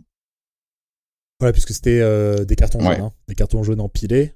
Euh, donc, donc voilà, une partie du problème. Une autre partie du problème, euh, vous en avez parlé tout à l'heure, c'est euh, le milieu de terrain quand même, qui est toujours, bah c'est pas c'est pas un chantier en fait, c'est juste le rien. C'est-à-dire que il y a on, on, a un trou. John l'a dit plusieurs fois, le fameux 5-5, mais on a on a un trou avec d'immenses zones de no man's land dans, dans notre milieu de terrain, notamment par le fait que on n'a plus parté globalement, qui est à peu près le seul, le seul joueur dont on soit à peu près sûr, et qu'on n'arrive absolument pas à définir une paire euh, définitive euh, pour occuper, euh, pour occuper les deux postes du milieu. Non, il tâtonne. Il tâtonne, il teste, il change, mais sur le terrain, rien ne change vraiment. Oui, parce que Lenny, je l'aime bien, mais c'est pas une solution pérenne au milieu si tu veux pouvoir essayer de construire par moment. Ouais. C'est, il, peut être utile en fin de match pour aller au pressing, pour ça, ça il le fait plutôt bien, même dans l'ensemble. Mais par contre, remonter les ballons, euh, j'en parlais tout à l'heure, mais euh, quand tu vois euh, certaines captures d'écran contre Burnley, ou quand Leno a le ballon pour relancer, lui et Chaka sont tous les deux alignés sur, les 16 mètres. Ouais, qu'est-ce que tu veux faire avec ça, quoi? S'ils ils, n'arrivent pas à se coordonner. Et avec Sebalios, il y avait un petit peu du mieux, mais bon, je ne garantis pas non plus qu'on puisse vraiment s'en sortir euh, de cette manière-là, quoi. Et puis là, contre euh, contre Everton, euh, tu as les options, elles sont très très claires. Ceballos, Elneny, Willock. Voilà. Alors après, tu peux tenter des coups, tu peux tenter comme il l'avait fait en Europa, Maitland Niles au milieu. Tu peux avoir un Saka avec un rôle un peu hybride, excentré, qui revient dans l'axe, mais et deux, si tu veux vraiment un double pivot, euh, tes options sont extrêmement limitées. Vu que chacun est suspendu, Partey est blessé, euh, c'est ça va être difficile. Et avant avant janvier, un éventuel miracle, ça risque de pas s'arranger. Surtout que Partey a priori, elle va pas revenir tout de suite. Ouais, ça, ça, c'est la tuile qu'ils avaient absolument pas anticipé, c'était que le seul mec qu'ils voyaient comme, euh, comme un déboulonnable soit euh, complètement déboulonné. Il se blessait Euh, jamais d'ailleurs avant son arrivée. Oui. Ouais, bon, bah ça, karma, comme d'habitude. Euh, euh, Willock, a, Willock a joué euh, contre Southampton, je me rappelle plus. Il est rentré. Il rentre ouais, à quoi? Une demi-heure de la fin du coup? Après le rouge à peu près, ouais. Ouais, j'ai j'ai du j'ai du mal à le voir euh, non pas non pas parce que j'aime pas le garçon parce que j'ai je l'ai plutôt en affection en dépit de ses son irrégularité mais j'ai je vois pas une grande confiance d'Arteta euh, euh, en lui si ce n'est sur l'Europa League alors Ouais. bon on, Non, on- parce on va que voir ce que Dès lors qu'il met Nenny titulaire, clairement, c'est pas un signal positif que t'envoies. Ouais. je pense qu'on peut davantage s'attendre à El Neni Ceballos, mais comme je disais de toute façon, euh, que ce soit Ceballos en dépit de son ses attitudes, on en reparlera, mais que ce soit Ceballos, que ce soit Chaka, bon, qui de toute façon maintenant est devenu problématique à bien des niveaux, que ce soit El Neni, qui je pense est un peu court pour pour le niveau, il est toute la bonne volonté du monde et j'étais très content pour lui que que- qu'il s'arrache autant et qu'il gagne sa place parce que globalement personne la mérite euh, à l'heure qu'il est. Euh, mais globalement, on est, on est, on est short en qualité en fait Ah, dans, dans ouais. ces postes-là. Ah bah on est short, ouais. Ouais, ouais. Et pour les transitions. Oui, je serais même pas surpris de revoir Maitland Nice en 8, hein, comme il l'a testé. Je en- pense qu'il va, je pense qu'il va être testé là et qu'il y a beaucoup de matchs en, en, en l'espace de quoi deux semaines. Je pense qu'on va avoir Maitland Nice au milieu. Ce Surtout qu'on a un arrière droit. hein. solution pour équilibrer à droite. Ouais. On a un autre arrière droit, rappelez-vous, hein, un dénommé Cédric, qui, Ouais, qui, ouais. même quand l'arrière droit numéro 1 est suspendu, ne joue même pas. C'est Ouais, ça. ouais. Ça c'est euh, ça c'est une des une des farces qu'on dont on dont on parlera aussi. euh. Une- Une de nos Peut-être pépites de après. recrutement, ouais. Ouais, c'est ça. Mais du coup et puis le et puis le milieu qui pose un autre problème qui est que euh, qu'on fasse un 4-3-3, qu'on fasse un 3-4-3 euh, et qui pose toujours le problème de la créativité, Ouais. de qui on parce que finalement euh, qu'on qu'on mette Elneny Ceballos, Elneny Chaka ou que sais-je machin. Globalement, c'est une paire qui, qui reste à chaque fois très basse. Alors, Ouais. Ceballos, des fois, euh, tente des, des remontées de balles, tente des percées, mais on se retrouve encore une fois, et c'est, ça s'est reproduit, mine de rien, avec Southampton, avec cette espèce de triangle ou ce losange, ce- selon comment c'est foutu, euh, dans la position de numéro 10, qui est euh, plus ou moins bien occupé. Alors, des fois, c'est la casette qui a tant bien que mal essayé de le faire contre Burnley, plutôt pas mal d'ailleurs. C'était pas si mal, Mais, hein. euh, franchement, euh, c'était peut-être euh, peut-être un des rares trucs positifs offensivement qu'on pouvait retenir de ce match, quoi. En fait, j'ai l'impression qu'on manque de. C'est-à-dire que. euh, moi. Allez, on va la faire Football Manager, mais en gros, euh, euh, tel que je vois un milieu à 3 qui devrait fonctionner, on devrait avoir un milieu bas, un milieu intermédiaire, un milieu haut, entre guillemets. C'est schématique, mais euh, c'est dans l'occupation des espaces, ça devrait être à peu près ça. J'ai l'impression qu'on a, qu'on a toujours deux milieux très bas et un milieu très haut. Et entre les deux, très peu de choses pour faire le lien. Euh, J'imagine que ça devrait être le rôle des pistons sur les côtés. Ça l'a été un petit peu dans le 3-4-3 de, de Soton, où c'était finalement Saka et Maitland Nice qui étaient chargés de faire les, le, jeu, le jeu de ping-pong. Mm. Euh, à, la, à la tienne, je sais pas qui c'est qui se sert un verre, mais Je sais pas. Euh... c'est Johnny. voilà. Mais Donc euh, ouais, la question du milieu va je pense se poser. jusqu'à janvier, euh, je Oui, pense voilà, qu'il va, va garder le, il va garder le 3-4-3 à mon avis. C'est le seul. euh, est-ce que c'est pas préf... Je sais, j'ai vraiment du mal à voir là. Que c'est un- c'est C'est- le système où tu avais des certitudes à l'époque, certes à l'époque, mais c'est le seul système qui te donnait des certitudes Ah ouais. et qui te permet d'avoir Ouais. plus de joueurs au milieu avec les pistons. Moi, je le trouve pas dégueu ce 3-4-3 en fait. Je l'aimais bien déjà du temps d'Emery, qui aimait beaucoup ce système-là aussi. Je trouve que c'est un système vachement versatile en fait. Mais à l'époque d'Emery, il jouait avec euh, Torreira en point de basse, même si euh, plus ça allait, plus il se retrouvait Ouais. sur le terrain, chacun devant, et euh, Ramsey qui nous manque, faisait hein. le piston, quoi. Faut ramener Gendouzi, je vois que ça. Oh putain, Ou, la prophétie ou Torreira. pour ramener Gendouzi. Non, mais en tout cas, en, en- je sais pas, moi, ce, ce 3-4-3, je le. et Globalement, euh, je pense que euh, faire un 4-3-3 euh, euh, tel que le veut Arteta, un 4-3-3 presque, euh, j'allais dire guardoliste, mais c'est pas exactement ça, mais on en est quand même pas loin, je pense, dans son idéal. Euh, je pense qu'on n'a pas les reins assez solides dans l'effectif, alors qu'il est. Non, et puis là, il y a Non, pas assez de joueurs. Il y a pas assez de joueurs. Après, a faut pas assez de profiter, mecs. on va peut-être se retrouver avec euh, Torreira euh, en janvier, que l'Atlético voudrait annuler le prêt euh, selon certaines sources? Ouais, alors je, te- je pense que si on annule le prêt, nous, on le renvoie aussi sec en Italie, à mon avis. Mais, Je euh, pense aussi. Bah, je, je vois mais pas, je je peux- vois pas ce qu'on en ferait. Enfin, tu dis, pas, là, clairement, s'il revient, ce sera pas dans les bonnes dispositions, donc, euh, on, on, a- on traîne Ouais. déjà assez de poids morts à ce poste pour s'en rajouter Oui, un. physiquement, il va être hors de, il serait hors de forme. Mais Ouais, je me, je me dis que globalement, c'est le système qui peut, euh, en attendant, parce que là, on est clairement dans du sauvetage de saison. Hein, quand t'es 15e en décembre, globalement, là, c'est Oui. pour sauver, pour sauver la saison, essayer de reposer un petit peu les bases. Je pense qu'un 3-4-3 donne à la fois les assurances défensives et à la fois une certaine expression offensive. Le 3-4-3, c'est quand même un, un système qui te permet d'avoir 5 joueurs à l'arrière, tout en proposant 5 voire 6 joueurs à l'avant. Bah ouais. Euh, Là, où- là où est c'est intéressant, c'est ouais, c'est quand t'as le ballon. C'est quand t'as le ballon, oui. c'est que tu passes à 4, tu vas avoir euh, tu vas avoir Tierney qui va passer arrière gauche, tu vas avoir le piston gauche qui va monter plus haut et tu vas pouvoir te projeter à plus de à plus de monde devant tout en ayant une couverture à l'arrière. Ouais, Voilà, c'est ça. Je trouve qu'on a eu des, des limites au niveau de la créativité, mais c'était peut-être finalement pas lié au système, mais juste aux joueurs. J'ai souvent cru que c'était lié au Bah. système et je voulais passer au 4-3-3, mais finalement c'est peut-être lié aux joueurs, je sais pas. Le truc, c'est que le 3 le, le, le, 3-4-3, moi, je l'ai souvent vu comme le responsable de euh, des, des débordements et des doublements, des dédoublements sur les côtés à répétition. Le fait est que, euh, globalement, là, depuis qu'on joue en 4-3-3 avec Arteta, on a que ça, des dédoublements. Et que des ça, que ça, que ça, avec, avec des centres. Bah, du coup, c'est peut-être euh, c'est peut-être l'occasion d'en parler. On en, on, on, on en parlait déjà la semaine dernière, du nombre de centres, du, du fait que ça pose problème, que ce soit pas adapté aux joueurs euh, qu'on a. Moi, ce qui me fascine, c'est qu'en fait, amener ces situations-là, j'ai regardé un petit peu euh, les, les matchs de la semaine, là, amener ces situations-là, c'est-à-dire amener ces situations de surnombre sur les côtés, on arrive très bien à le faire.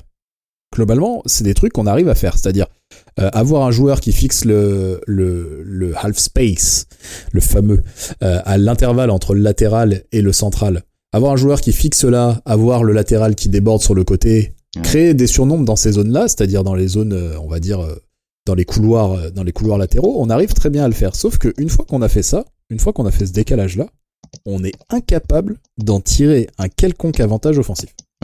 Et typiquement contre Tottenham, ils nous laissent les ailes Ah bah oui. pour un blindage du milieu et euh, allez envoyer les centres. On, de toute façon, on est on est en supériorité numérique dans tous les dans tout l'axe, tout dans toute la surface, mais c'est pas les seuls. J'ai l'impression qu'ils nous laissent les, les ailes pour faire nos petits trucs, nos trucs, et, et après c'est facile de récupérer. Et sauf les- erreur, depuis la semaine dernière, on a joué deux matchs et euh, on n'a toujours pas marqué à la suite d'un centre. Non, voilà, c'est important de le rappeler. C'est pas un truc qui genre euh, a prouvé son efficacité quoi. Et, euh, et on est incapable. euh, je pense en effet que les mecs s'ils font un tout petit peu de vidéo, ils savent quoi faire. Et, et on est incapable. On a, on amène les ballons dans ces zones-là, c'est-à-dire euh, on amène les ballons jusqu'à Willian, jusqu'à éventuellement Bellerin. De l'autre côté, c'est souvent Tierney qui se, qui, qui se, qui se retrouve dans cette dans cette situation de dédoublement comme ça. Mais au, au final, une fois que la porte est fermée, parce que souvent la porte se finit par se fermer, on est incapable de ramener le ballon dans l'axe, reconstruire une combinaison qui s'appuierait éventuellement sur la casette, sur un numéro 10 pour avoir euh, quelqu'un qui va se lancer dans la surface, des choses comme ça. Euh, on est incapable. En fait, souvent ce qui se passe, c'est que le ballon va sur les ailes et là, l'équipe d'en face nous coupe complètement, coupe complètement les ailiers et les latéraux du reste de l'équipe. Et on se retrouve avec un ballon qui soit revient jusqu'à la défense centrale, soit est perdu. Quoi. Mm. Et, et, euh, et voilà. Et je pensais, du coup, pour revenir à ce que tu, à ce qu'on disait, je pensais que le 3-4-3 était un peu responsable de ce genre de, de, de, ré- de, répéti- de trucs répétitifs comme ça. Et puis au final, bah, on retrouve les mêmes choses dans le 4-3-3. Voire Donc, pire. euh, voire pire. Mm. Euh, donc, euh, j'en suis pas tellement certain. Euh, Mais ce qui est fou, c'est voilà, qu'on je crois s'entraîne qu'on- pas autant quand on avait le meilleur joueur de tête du championnat dans l'équipe. Oui, non, mais alors ça. Et puis on, oui, mais et puis maintenant tu sens que pour Aubameyang qui a dû mettre euh, la tête à Arsenal, il y a ça qui, oui. je sais En pas. quoi enfin, tu comptes celui contre Burnley ou pas ouais. Oh le salaud. Oh le elle est belle, elle est belle. Alors, hein. il a un bon jeu de tête. hein. Ouais. Du coup, euh, on, va, on va faire la petite parenthèse pendant qu'on y est, mais vu qu'on parle des jeux de tête et des centres, on va aussi euh, parler d'une autre, euh, d'une autre euh, énigme de ces derniers matchs, euh, une autre énigme tactique que sont les corners. Très, très rapidement, très succinctement, mais je pense que vous êtes tous les deux sur le cul à chaque fois, à chaque fois qu'Arsenal tire un corner. Ah bah un on corner les à tire. 3, j'avais jamais vu encore. hein. Oui, on les tire pas, oui, on les joue. C'est ça. Ah oui, il y, en a un euh, contre euh, contre Southampton là, on doit être autour de la 17e minute de jeu où il y a corner pour nous et Ouais, en ouais. 10 secondes le- la balle est à Leno. C'était extraordinaire. C'est-à-dire que en fait, il joue à une, C'est un truc que tu peux de comprendre quand tu mènes un 0 et qu'il reste 5, et qu'il reste Ah 10 ouais, secondes à jouer. Tu En vois. fait, il la joue à deux, euh, il la joue à deux, et puis après, il y a un, un autre qui vient, tu te dis, bah, ils vont balancer dans la boîte, euh, t'as les centraux qui restent hauts, du coup, parce qu'ils attendent le centre, parce que le principe du corner, ça va être de centrer un jour, ou au moins de tenter quelque chose. Là, il y a rien, c'est que ça joue vers l'arrière. C'est, D'ailleurs, là, tu mets le doigt sur un truc, je disais tout à l'heure, cette façon d'aller sur les ailes pour finalement ne, ne rien en faire. C'est un peu la même chose quand tu dis, euh, on se retrouve avec 5 cinq, cinq, offensifs qui, qui, restent là à ne pas savoir que faire. Souvent, c'est ce qui passe, c'est ce qui se passe même dans le jeu, en fait. C'est-à-dire que, en gros, une fois qu'on a, on a fait le décalage sur les côtés, euh, on a tous les offensifs qui se mettent dans la surface avec le doigt tendu, genre vas-y, je plonge, je plonge. Et derrière, ce qui se passe, c'est qu'on a aussi les, les, milieux qui arrivent en renfort et qui donc se mettent à l'orée de la surface. Qu'est-ce qui se passe? C'est que ils, sont à 5, 6 parfois dans une boîte de, euh, de 10 mètres sur 10, donc euh, autant dire, euh, on n'est pas dans une grande variété, dans une grande efficacité en termes d'appel et de placement. Et ce qui se passe en plus, c'est que quand on perd la balle, c'est ce qui est exactement ce qui se passe contre Tottenham, c'est-à-dire on perd la balle, en une passe, ils effacent la moitié de l'équipe. Ouais. C'est ça. Et surtout quand tu Parce fais que ça tout le monde attend le ballon dans la surface. Et quand tu fais ça sur un corner où tes centraux sont montés et que tu, tu te dépêches de jouer vers l'arrière dans l'axe, bah là tu perds un ballon, t'es mort, concrètement.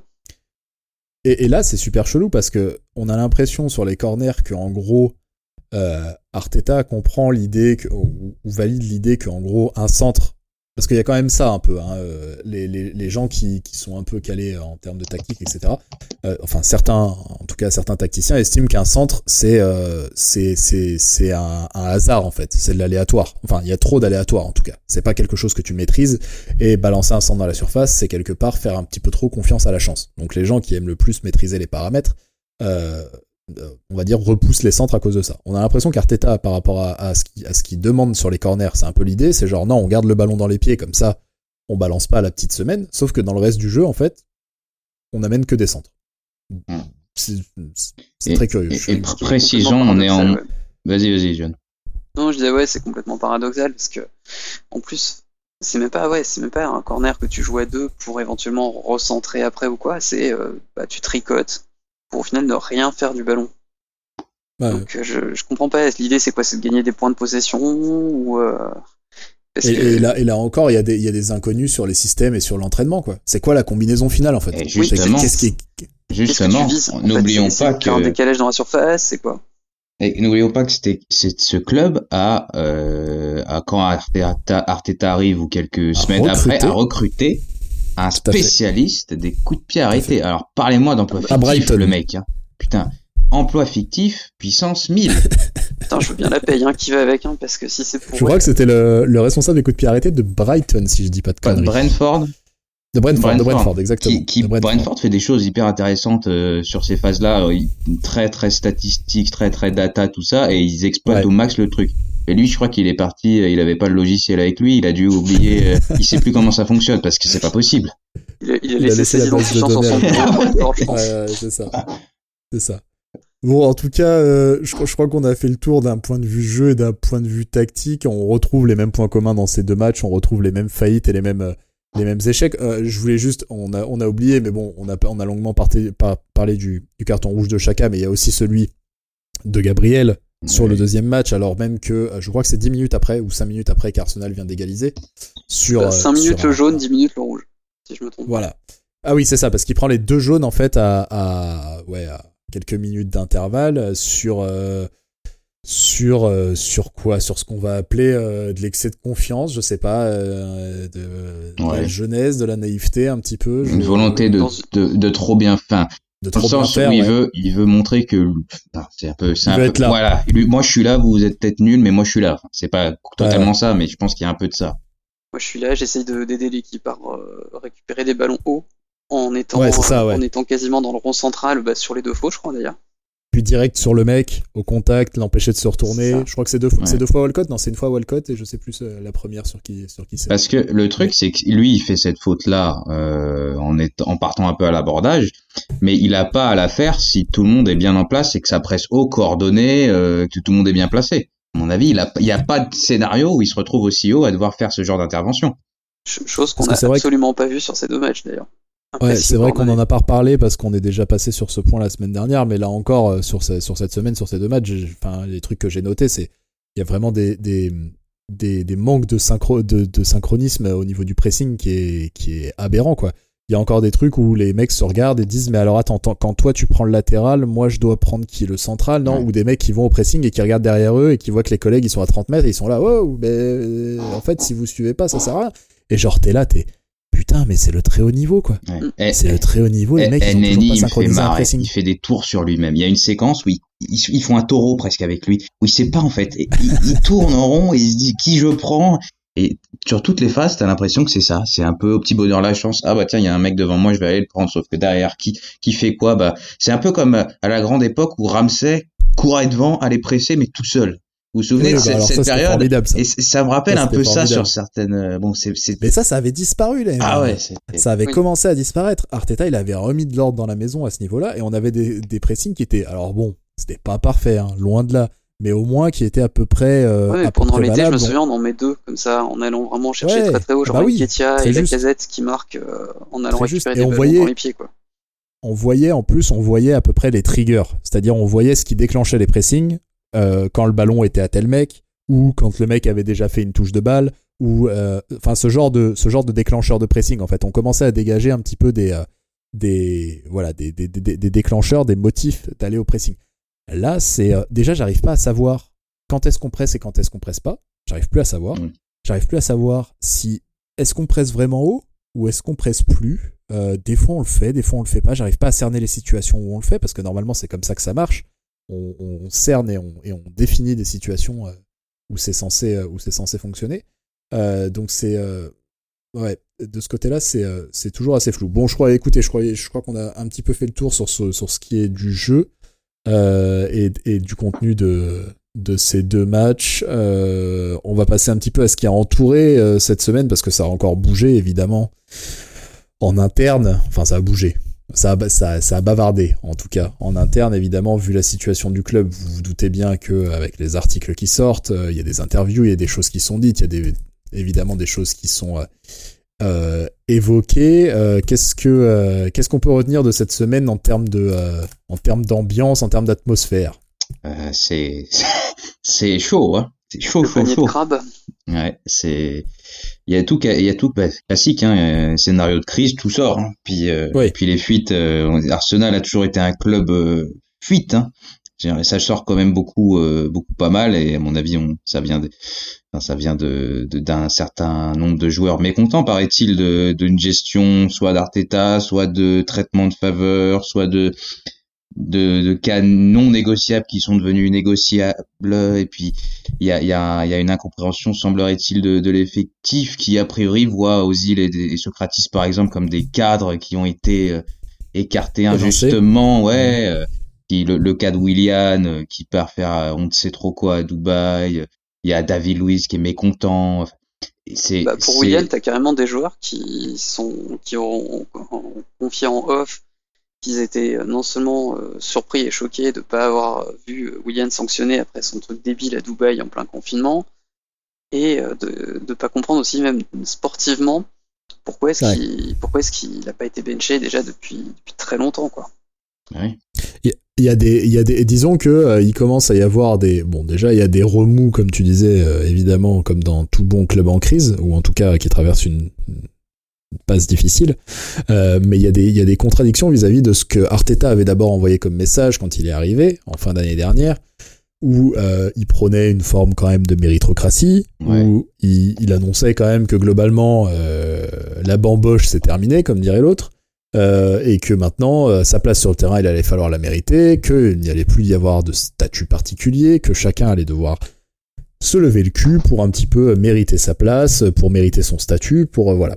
En gros, c'était euh, c'était c'était un petit peu cette idée-là et euh, 12 mois après, on se retrouve en effet avec des bruits qui sortent comme tu disais John de euh, de joueurs qui estiment que c'est pas le cas. Alors, il y a évidemment eu euh, la question de Willian, on en a passé la, on en a parlé la semaine dernière, qui donc est allé, est allé se balader en plein confinement à Dubaï, qui a pas été ou qui a été sanctionné, je crois publiquement. Je crois qu'ils ont dit que ouais, on, on gérera sa situation Oui, Mm. et tu le mets titulaire au match d'après quoi, le Ouais. trois jours et après. qui finalement et qui finalement a été titulaire au match d'après. Euh, Willian, qui je pense, enfin, d'après ce qui ressort, encore une fois, c'est difficile, mais visiblement il y a une conscience de l'effectif vis-à-vis de son niveau et de ce qu'il aligne depuis le début de saison. et de son agent Euh, et évidemment, voilà, c'est c'est là où j'allais venir. On parle de double standard. Il va y avoir plusieurs questions en fait dans les doubles standards. C'est-à-dire que euh, dans le cas de Willian, évidemment, ce qui pose question, c'est son agent, la place de son agent dans le club, la- les liens de son agent avec le directeur technique, avec Edu. Euh, et évidemment, à un moment, comme on le disait la semaine dernière, même si t'es pas euh, Jean-Marie Bigard et que t'es pas le plus grand complotiste de la Terre, euh, en gros, t'en arrives à te dire, bah, ce mec... voilà, exactement. Il y a des très bons remixes, je, je vous invite Oui. à aller les chercher. Globalement, t'en arrives quand même à te poser la question de pourquoi ce mec joue toujours et à en arriver à trouver des solutions qui sont hors football, quoi. Alors, j'ai une théorie Et- du complot là-dessus. C'est que Ah, euh, son contrat prévoit euh, une, une clause débile du genre il doit être titulaire au moins 20 fois dans la saison. Et Arteta décide de se de s'en débarrasser le plus vite possible euh, en l'alignant genre dans les 20 premiers matchs histoire de plus avoir à, à composer avec lui jusqu'à la fin de la saison. Alors, alors, sans que ce soit, alors là, c'est un, c'est, on en rigole, mais il est très probable qu'il y ait quelque chose de ce goût-là, en Oui. tout cas de, en termes de clause, en termes de thunes à la clé, en termes de choses comme ça, qui peut-être euh, encourage. J'ai, j'ai- en fait, j'ai du mal à me dire qu'Arteta a de la merde dans les yeux au point de pas voir William jouer comme une merde. Non, c'est pas possible. Euh, voilà. Je veux dire, c'est un garçon intelligent. Certes, euh, des fois, il fait des mauvais choix, des fois, machin, mais c'est quand même, je pense, quelqu'un qui, on va le répéter, on le répète depuis la semaine dernière, mais c'est quand même quelqu'un qui a la tête sur les épaules et qui connaît le football, quoi.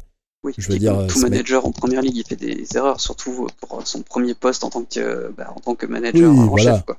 Mais, mais voilà, c'est quand même un mec qui a. On le voit jour après jour. Guardiola euh, en a fait euh, des, des montagnes avec lui euh, au niveau de son intelligence. Je veux dire, il, il ne peut pas ne pas voir que euh, William met pas un pied devant l'autre. Mais il y a quand même une bonne nouvelle sur William.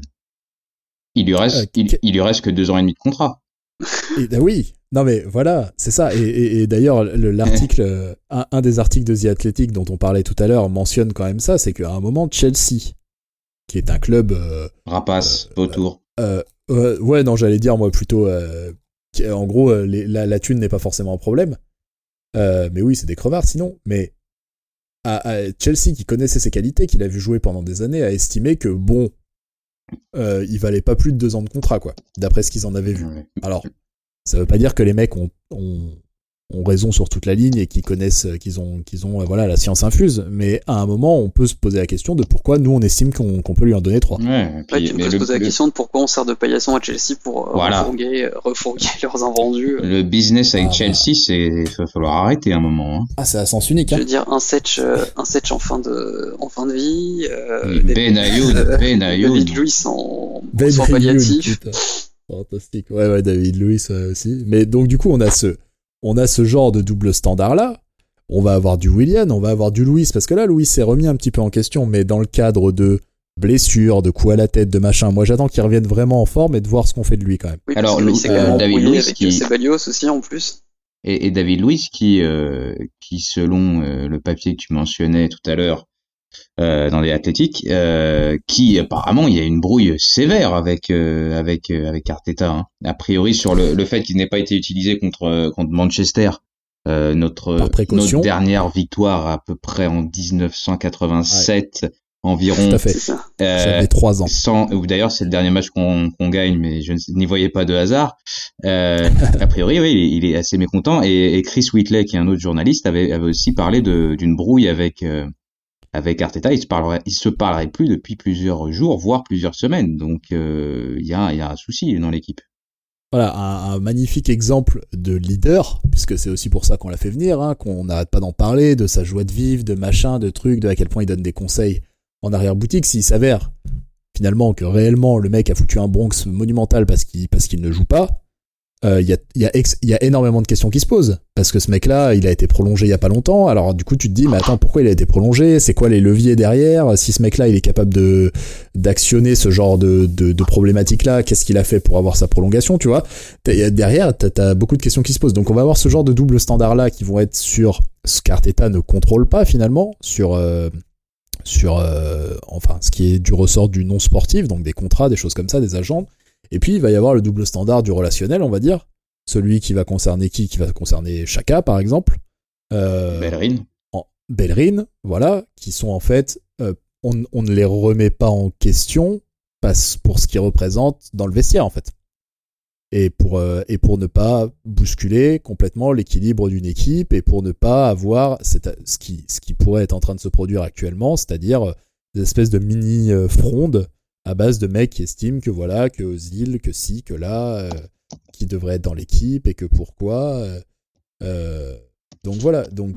Bah, le problème en fait, c'est qu'il y a plusieurs fronts à gérer. C'est que c'est pas juste le cas de Zil, t'as Zil, t'as Socrates, t'as David Louis, t'as William, enfin t'as as tellement de, de fronts différent si tu veux que euh, bah, c'est impossible en fait de pas avoir un, bordel ambiant quoi surtout que on sait pas vraiment qui fait quoi au sein du club c'est-à-dire Arteta c'est quoi les contours de son poste de manager et d'où c'est quoi les contours de son poste de directeur sportif les Kroenke c'est quoi vraiment leur implication enfin il y a hmm. tout un tas de trucs qui font que finalement tu sais pas vraiment euh, qui rame dans quelle direction quoi et tu, tu vois que peu, porte euh, qu'on peut dire ce qu'on veut sur Arteta, on pouvait dire ce qu'on voulait d'Embry. Euh, voilà, il y a, y a un certain nombre de planches qui empêchent le club d'avancer dans ce club, qui sont les joueurs. Il y a une quantité de joueurs, il y a beaucoup trop de joueurs dans cet effectif, des joueurs qui sont payés gracieusement, trop probablement avec des contrats assez dingues. Le club essaye de vendre depuis plusieurs mercatos, qui sont invendables et qui ont un, statut, qui ont un ego, qui ont des agents, et tu te les traînes. Des relations dans, dans, le vestiaire. Et qui sont certainement des bonnes personnes et qui sont aimés de d'autres joueurs. Et euh, voilà, comme, comme au-delà d'Ozil, il y a, plein de joueurs qui ne jouent pas dans cette équipe parce qu'il y a simplement trop de joueurs. Et, euh, et, c'est dit. Oui, c'est ce que c'est ce que disait euh, l'article de The Athletic, c'est qu'à un moment, quand on arrive à un tel nombre de joueurs dans l'effectif, tu prêtes le flanc à un fractionnement du vestiaire en fait. C'est inévitable parce qu'il y a tellement de monde qu'en fait, à un moment, tout le monde ne peut pas s'aimer, tout le monde ne peut pas jouer en plus. Et donc, à partir du moment où tout le monde ne peut pas jouer, il y a des frustrations. À partir du moment où il y a des frustrations, t'as ce genre de euh, ce genre de choses qui commencent à, euh, à rejaillir. quoi. Voilà. Donc c'est l'été prochain. Déjà, le club va réussir à se débarrasser d'a priori Mustafi, Socratis et David Luiz qui sont en fin de contrat. Eusil. Eusil en début d'année, Eusil peut être en début d'année. Tu vas. Chaka très probablement. Chaka, euh, à voir est-ce qu'on va faire des prêtés, des Gendouzi, des Torreira qui seront peut-être vendus ou voilà. Et il va y avoir un ménage, mais ça va prendre du temps parce que Covid, parce que les, les clubs ont la télévision et ont des scouts pour voir le niveau des joueurs. Euh, parce qu'on va peut-être vouloir un peu trop d'argent, parce qu'il y a des agents. Quand tu vois les quatre qu'on a signés là, en plus cette année, dont deux, dont deux qui avaient quasiment jamais joué pour Arsenal, qui ont été prolongés. Mais c'est ça, c'est que t'as déjà assez de bois mort, t'arrives à t'en débarrasser d'un ou deux, mais t'en récupères deux derrière. Ça fait des années que c'est pareil et qu'il y a un turnover de, de, une espèce de d'accumulation de joueurs, on sait pas trop pourquoi, mais voilà. Donc, euh, Marie et Cédric, c'est quoi, c'est 10 matchs eux deux? Ah, même pas. Ouais, euh, même pas. je crois qu'il y en a 6. Je crois qu'il y en a 6. Mais, euh, mais voilà, qui, en fait, je pense que vraiment, euh, comme on disait, le, le, le les, les, les, frondes ou les, ou les conflits qui peuvent émerger, c'est vraiment en fait la, une conséquence finalement de euh, d'un espèce de management et quand je dis un management c'est un encadrement on va dire la gestion du club voilà pour être exact une gestion qui est euh, qui a été ces dernières années un peu multicouche en fait qui a été multicouche qui a été qui a eu plusieurs directions différentes qui a eu qui a pris plusieurs directions différentes qui est encore pas sûr de la direction qu'il veut prendre à l'heure qu'il est euh, et qui remonte à l'époque Wenger, hein, déjà, sur les dernières qui, années. Et qui hein. des... Voilà, bien sûr. Euh, il y a des trucs qui, euh, encore une fois, The Athletic en parle, mais des questions de culture club, de, de compétitivité, de, des... en gros, le, le fameux glissement que les gens qui n'aiment pas beaucoup Arsenal évoquent souvent en disant ouais mais Arsenal bon quand même avec les années c'est plus tellement un grand club et tout machin. Bon ça troll beaucoup mais il y a quand même un fond de vérité là-dedans. C'est que euh, c'est que le club n'est plus n'a plus le statut ou la place qu'il avait il y a encore euh, c'est-à-dire il a plus la place qu'il avait il y a 10 ans et il y a 10 ans il avait plus la place qu'il avait euh, oui, 10 ans avant. 10 ans avant voilà. Donc il y a un glissement on peut pas on peut pas on peut pas le nier et et globalement les multiples changements les multiples changements de direction etc soit fragilisent encore l'édifice soit n'arrivent pas à, à arrêter l'hémorragie quoi non il y a eu une succession de, de nouveaux postes. Il y a une succession. C'est alors à partir du de, du, de l'instant où on a appris que Wenger allait partir. Je sais pas si vous vous souvenez. Il y a eu c'était très très très animé les premiers mois où il y avait plein de nouvelles têtes, plein plein de nouvelles têtes, dont Sandley, tout ça. Et ils ont essayé de mettre en place. Un ils ont essayé de mettre en place. Ils ont créé des postes. On savait on savait pas tellement ce que ça voulait dire avec des, des intitulés que tu trouvais que à Arsenal. Il y avait euh, je sais pas, head of euh, machin, et il y en avait, euh, il y avait head de quelque chose, ils étaient 15 à être euh, à la tête de quelque chose, tu savais pas exactement ce qu'ils C'était taillé un poste sur mesure voilà. juste avant de partir au Milan. Voilà, Gazidis qui est plus ou moins à l'apogée de sa carrière, qui a récupéré le pouvoir, qui décide de partir à Milan, et puis de, fil en aiguille, voilà. Et là, ils ont essayé de resserrer un peu tout ça en, en, se débarrassant de la clique Sandley et tout ça. mais mais Edu, Edu est un peu le personnage central de tout ça. Euh, va peut-être falloir un moment de savoir à quoi sert Edu, ce qu'il est censé faire, s'il le fait, son taf. Euh, moi, moi j'ai du mal à comprendre ce que ce qu'apporte Edu pour l'instant à ce club. Alors Edu nous a ramené, euh, en dehors de Jourab évidemment, euh, nous a ramené une, une, intervention en ce milieu de semaine, euh, c'était quand? C'était avant le match de Sutton je crois, euh, la veille, puisqu'il y a eu quand même, en dépit du Covid, il y a eu ce qu'ils appellent le fan forum, c'est-à-dire, alors je crois qu'ils en tiennent plus, plusieurs par an, hein, des fan forums, en gros des, des, des, occasions pour certains membres du club euh, de s'exprimer publiquement et de répondre à des questions des supporters. Euh, il a été questionné sur pas mal de choses hein, différentes. Je crois que vous avez tous les deux euh, euh, suivi et, et, lu les comptes rendus, etc. il a été questionné sur pas mal de choses. Il a réitéré, si j'ai bien compris, son soutien à Arteta. Ouais. visiblement, c'est important de le préciser même, même, enfin surtout euh, par rapport à ce qui se passe, par rapport à la place du club, etc. Euh, tout le monde se pose la question. Attends, mais Arteta, il va finir par sauter parce que euh, Emery était dans la même situation. Emery, on lui, on lui a renouvelé sa confiance et puis deux semaines après, bon bah, ciao quoi. Ouais. Est-ce que Arteta peut, peut, peut vraiment tenir? Visiblement, malgré tout, de tous les échos qui sortent, même les plus pessimistes, même les échos les plus internes de chez interne, il y a une unanimité sur le fait qu'Arteta n'est pas en danger quoi qu'il en soit. Ouais, il y a, y a une patience, il y a une volonté d'attendre et de, de, lui accorder beaucoup de temps, a priori. Alors je sais pas jusqu'où, parce que là le club est quand même 15e avec euh, autant de points que de matchs quasiment. Hum, je sais pas jusqu'où. Euh, je, on sait tous a priori qu'Arteta, enfin on le pense du moins, que Arteta a des idées et qu'il peut être un grand, un grand manager à venir. Euh, à voir. Je pense que Arsenal veut lui laisser le temps. Je pense aussi que c'était un pari et je suis content qu'il l'ait tenté, mais c'est un pari, et un pari ça peut rater. Je suis pour le coup très content qu'il l'ait tenté celui-là, mais euh, voilà, il y avait aucune chance de, réussite. Je le souhaite cette réussite, mais probable, enfin, je sais pas, ça, peut échouer parce que comme tout pari, t'as as, des variables que tu ne gères pas. Oui, après, euh, oui, on le sentait déjà un petit peu quand il a signé, parce qu'il y avait déjà quand même, euh, notamment sous les dernières années, de, enfin, la dernière année d'Emery, il y avait déjà ce, gros problème d'effectif avec euh, les planches pourries, qui hmm. ont l'air d'ailleurs d'être les mêmes, hein, parce qu'elles n'ont pas l'air euh, d'être parties. Et on savait qu'il avait beaucoup de mal à, s'imposer. Donc, euh, ce qu'il avait tenté de mettre en place avec sa méritocratie, ça, semblait aller dans le bon sens.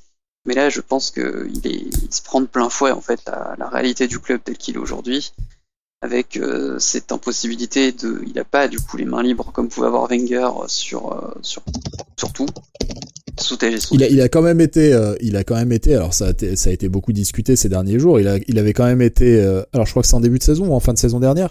Il a quand même été nommé manager alors que le poste de manager avait été temporairement fermé euh, après les années. Après les années.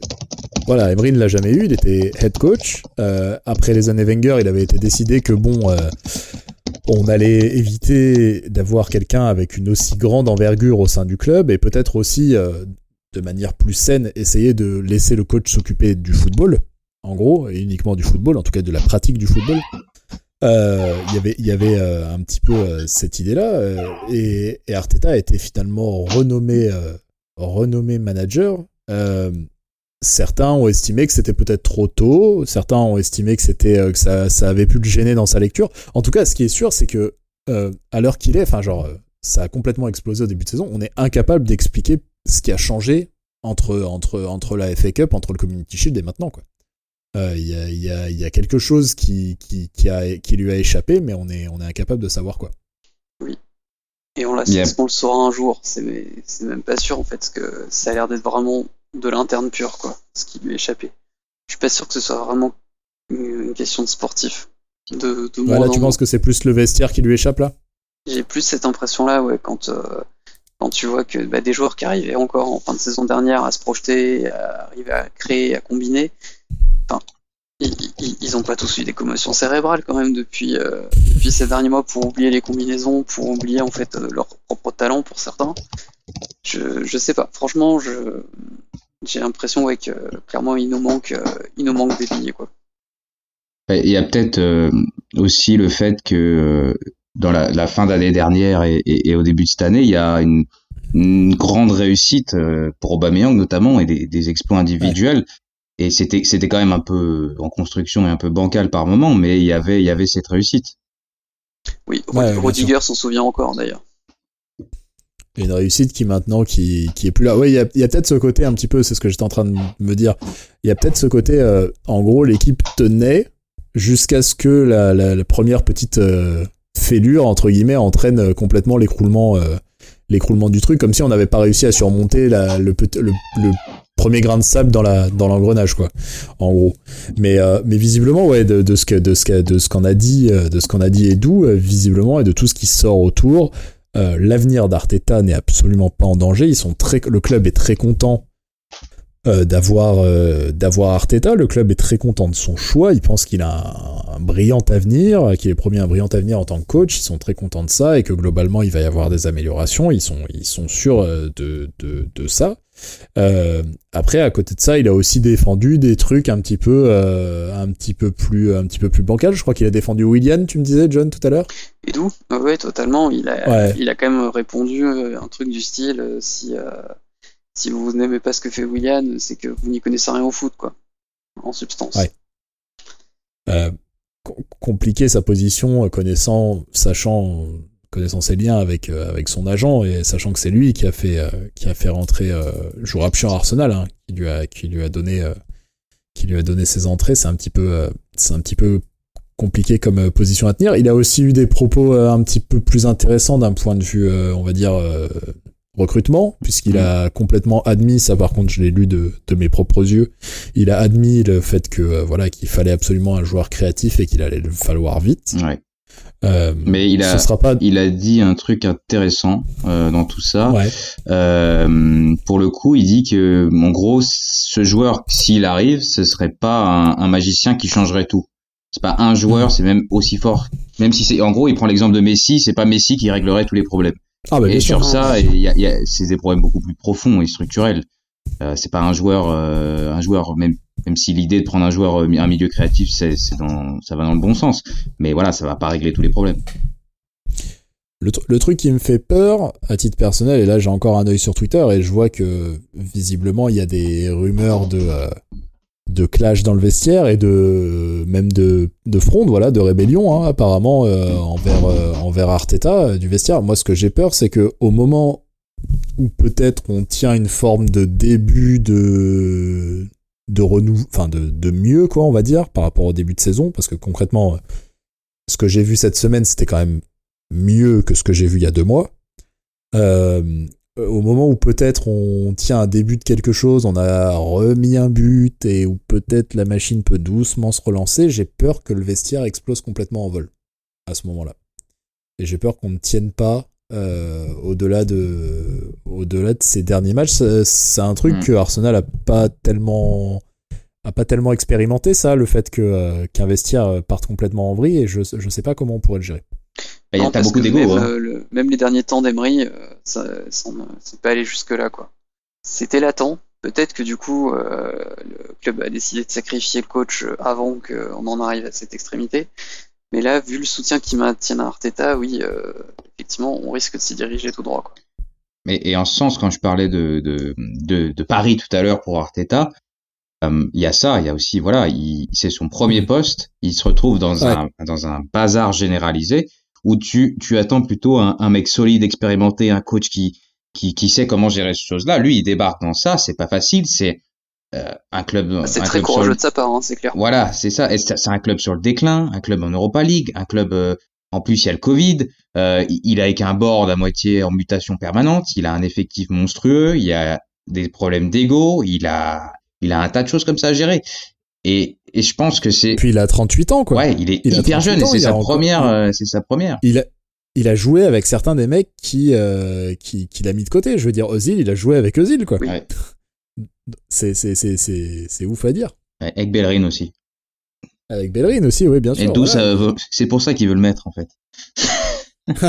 c'est son pote.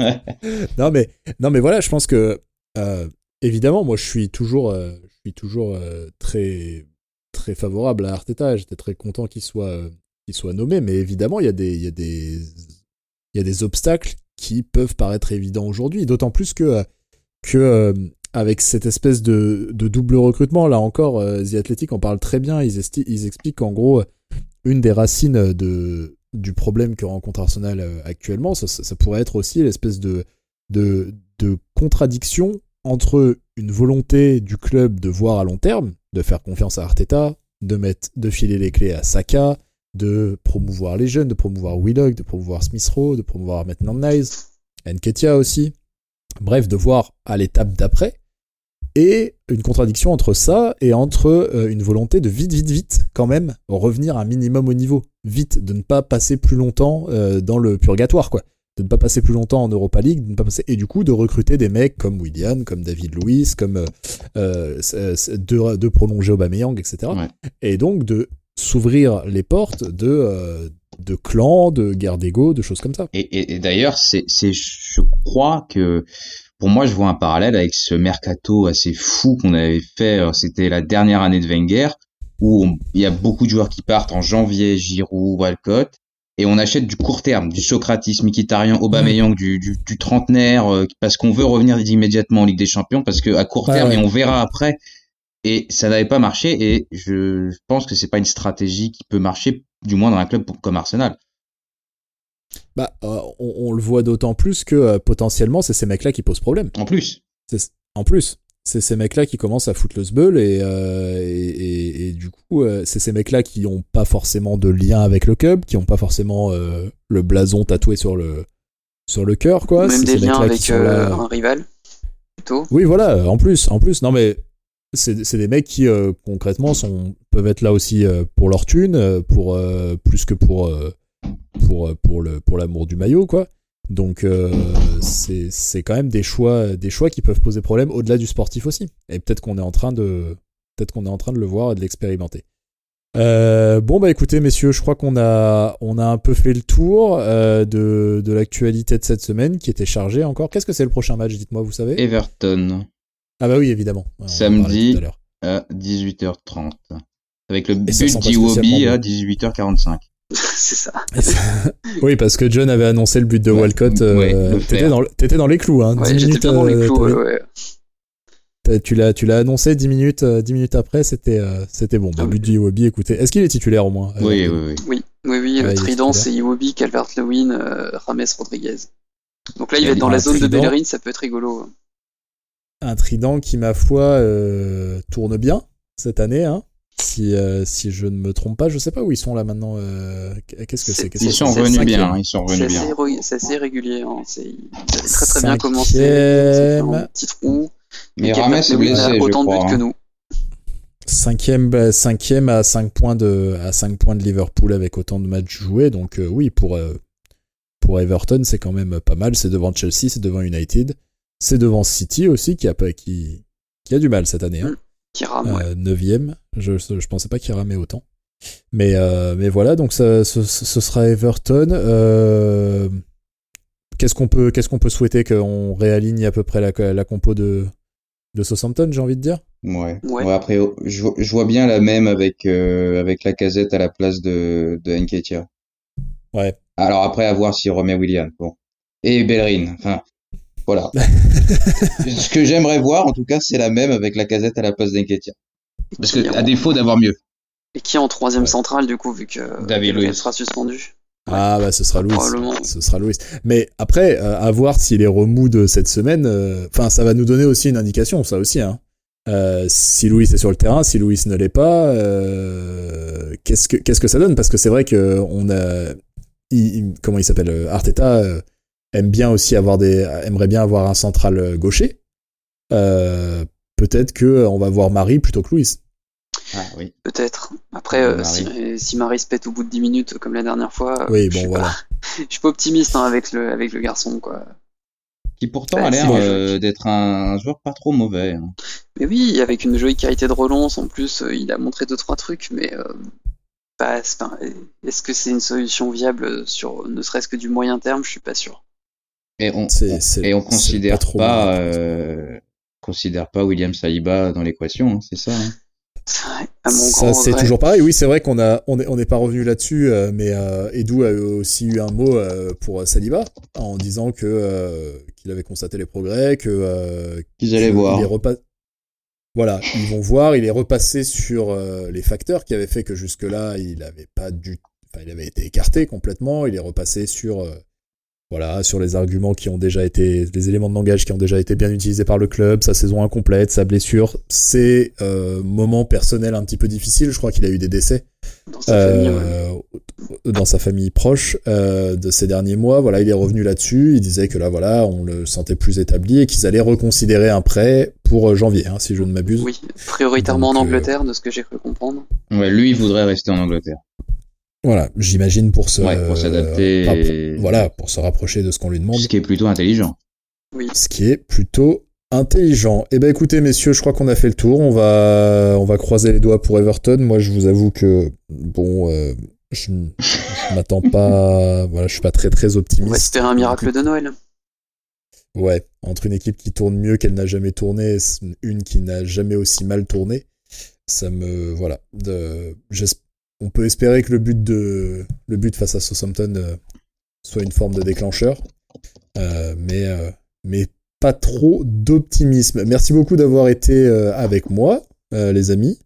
Je vais vous dire bonne nuit. Vous, merci beaucoup d'avoir été avec nous pour ce deuxième numéro de Boulet Rouge avec une semaine, ma foi, encore, encore bien chargée. C'est le Boxing Day. Enfin, non, on y est là? Non, pas encore, ouais, bientôt. On y arrive, on y arrive on y arrive, ça va être le Boxing Day, donc euh, Boxing Day plus Covid, ça fait euh, super calendrier de l'enfer. Nous, on va essayer de paquer un petit peu ça, hein, comme, euh, comme on vous a dit, ce sera pas un podcast à chaque match, mais, mais un podcast voilà, qui va récupérer un petit peu deux trois matchs selon, le calendrier pour vous parler de ça de manière un petit peu plus transversale. Et voilà, je pense qu'on va se donner rendez-vous la semaine prochaine. Portez-vous bien, faites attention à vous à Noël, ne mangez pas trop près les uns des autres. Et euh, on se donne rendez-vous très vite au micro. Bye bye. Bonne soirée.